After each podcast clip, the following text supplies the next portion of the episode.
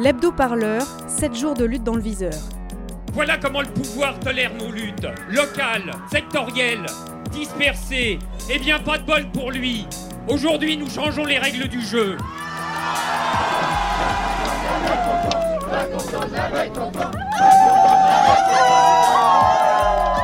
J'aimerais bien qu'on commence à me considérer en tant que tel.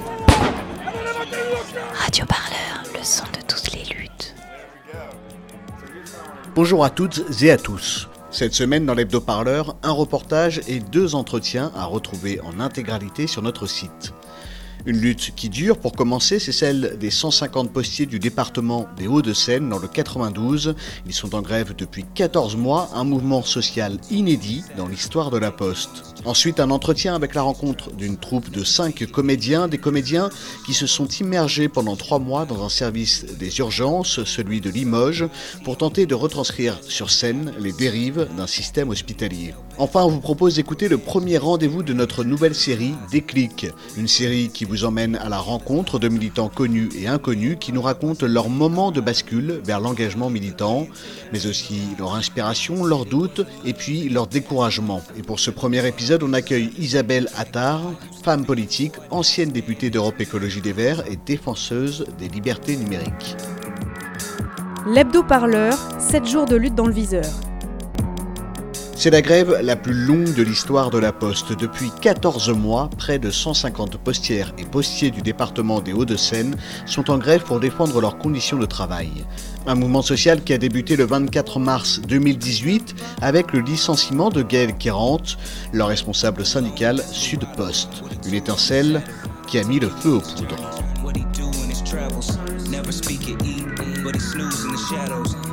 Gaël Quirante, secrétaire départemental du syndicat Sud-Post 92. Comment on arrive à tenir et à motiver des gens pour rester en grève pendant plus d'une année? D'abord, il faut comprendre qu'en réalité, euh, on n'a pas le choix. Euh, si on reprend le boulon, on sait que euh, la façon dont cette reprise va se faire, euh, ça sera pire. C'est-à-dire que les projets qui sont celles de l'entreprise, qui a quand même supprimé 100 000 emplois en 10 ans, eh ben, c'est nous faire travailler toujours plus. Là, le projet qui est devant nous, qui existe déjà à Paris, c'est nous faire travailler matin, après-midi, euh, nous faire distribuer les colis, nous faire distribuer la publicité non adressée, tout ça pour le même salaire. Donc euh, en fait, on a aujourd'hui euh, pas d'autre choix que remporter une victoire dans le cadre de, de, ce conflit, dans le cadre de cette grève. Depuis le début du conflit, nos revendications, elles se sont élargies aux conditions de travail, à ces conditions de travail qui font qu'aujourd'hui, eh bien, on est quand même près plus de 100 suicides au travail hein, dans l'entreprise depuis 2009. Donc avec aujourd'hui un déni total de la part de la direction euh, de l'entreprise de vouloir prendre à bras le corps eh bien, euh, ce que euh, répercutent des rapports d'experts, de médecins de prévention qui expliquent que ces réorganisations à répétition, de manière continue, eh bien, ont des conséquences importantes sur la santé au travail, mais aussi de manière eh bien, morale sur, sur les agents. En réalité, la grève, au début, on l'a fait parce qu'il y a besoin de, de, résister, de protester, mais on se rend compte aussi bah, comment fonctionne toute la chaîne. On se rend compte euh, qu'il y a un total mépris euh, vis-à-vis de celles et ceux qui font en fait fonctionner cette entreprise, qui font les profits de cette entreprise. Euh, on rappelle quand même que sur notre département, il y a eu 22 condamnations, 22 condamnations de la Poste en 4 ans, euh, de juges différents et de juridictions différentes pour défaut d'information des CHSCT. C'est-à-dire que la Poste ne se refuse de faire la transparence sur la façon dont elle quantifie la charge de travail. Euh, Qu'est-ce que ça veut dire? Ça veut dire que par exemple, nous, de manière empirique, on se rendait bien compte que lorsqu'ils supprimaient des emplois, ils nous racontaient il y a une baisse du trafic euh, et donc il faut supprimer des emplois. On nous racontait tout, tout le temps des choses du type, ah, vous voyez, avec l'ère euh, du numérique, Internet, bien évidemment, il y a beaucoup moins de, de distribution de cartes postales. Bon, on s'est rendu compte qu'il y avait moins de distribution de cartes postales. Par contre, il y a une augmentation du nombre de recommandés, il y a une augmentation du nombre de petits paquets, d'encombrants, et ça, cette augmentation-là, eh bien, tout le monde se rend bien compte que distribuer une carte postale, ça prend pas le même temps que distribuer euh, des encombrants, euh, des petits paquets ou des, euh, des recommandés. Donc c'est ce débat-là, en fait, c'est une question essentielle qui est posée dans le cadre de ce conflit, et c'est pour ça que la Poste, c'est pas juste au niveau départemental qu'elle mène ce conflit, c'est au niveau national, et c'est directement au niveau national qu'il y a le bras de fer qui est mené contre la grève du 92, parce que c'est sur une question cruciale, c'est sur la quantification de la charge de travail. Quelque part, c'est sur quel est le temps de travail que l'on effectue véritablement et à partir de là, eh bien, quel est euh, le salaire qu'on devrait euh, bien évidemment obtenir. Et là, on démontre eh bien, que la Poste euh, nous vole du temps de travail. Et si elle nous vole du temps de travail dans le 92, en réalité, comme c'est les mêmes logiciels partout ailleurs, elle vole du temps de travail à tous les postiers et postières de France et de Navarre. Il y a une répression qui est croissante à l'encontre des grévistes. Il y a même des, agents de sécurité qui sont embauchés par la poste à chaque fois que vous faites une action. Qu'est-ce que, qu'est-ce que vous en pensez ou est-ce que ça va s'arrêter cette répression? Le problème, c'est que ça s'arrêtera juste si à un moment donné, on, est suffisamment, euh, il sent suffisamment de pression euh, pour que ça se banalise pas. Parce qu'il y a bien évidemment des vigiles, y compris lorsque nous sommes euh, allés euh, faire un petit tour auprès du siège de la Poste, qui ont été extrêmement violents, alors que les vigiles, les boîtes de sécurité privée n'ont pas à intervenir dans le cadre d'un conflit du travail. Mais c'est surtout la banalisation de l'intervention de la police dans nos centres, au milieu de nos casiers de, de tri. si on faisait le décompte, c'est des dizaines de fois que la police armée avec des flashballs sont rentrés dans, dans les centres, parfois casqués avec des CRS pour tenter de nous y déloger, pour exercer une pression sur des représentants syndicaux, euh, sur la simple demande en fait euh, de, euh, de, la direction de la Poste. Il ne reste plus que cette force brute.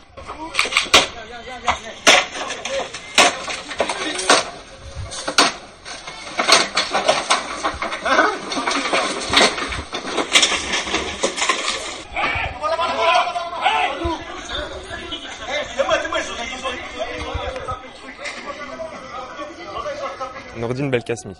Je suis posté dans le 92 depuis 6 ans. Et vous êtes, euh, vous êtes dans la grève depuis le début? Ouais, depuis le 26 mars. Est-ce que vous pouvez me raconter l'agression euh, dont vous avez été victime? Radio Parleur, le son de toutes les luttes. Écoutez-nous sur radioparleur.net. Surmenage, engorgement des services et manque de moyens, le personnel des urgences ne cesse de crier son mal-être depuis de longues semaines. Alors, pour en rendre compte au public, une troupe de cinq comédiens s'est immergée pendant trois mois aux urgences de Limoges. Une tentative de retranscrire sur scène les dérives du système hospitalier en pleine asphyxie.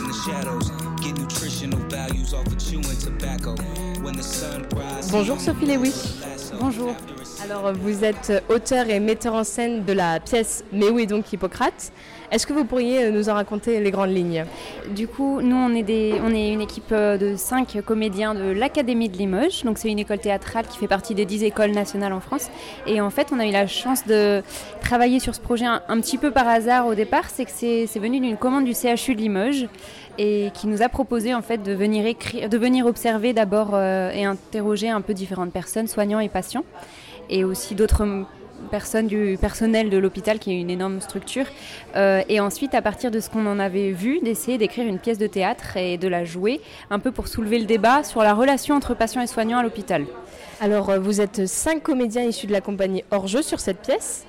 Pourquoi vous cinq euh, Comment ça s'est fait? Donc euh, quand on l'a créé, euh, donc on était avec Antoine Guillaumard à travailler sur ce projet et avec euh, Hélène Bertrand, Charles Pommel et Raphaël Mena. Et entre-temps, voilà, il y a eu Florentin Martinez et Simon Cadranel qui nous ont rejoints comme comédiens. Vous avez choisi de vous immerger dans un hôpital public.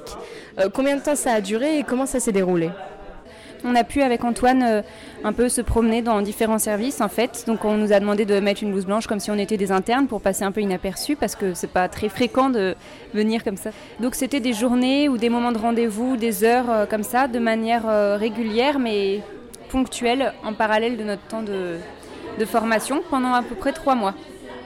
Donc on venait une journée par semaine ou voilà sur des moments précis.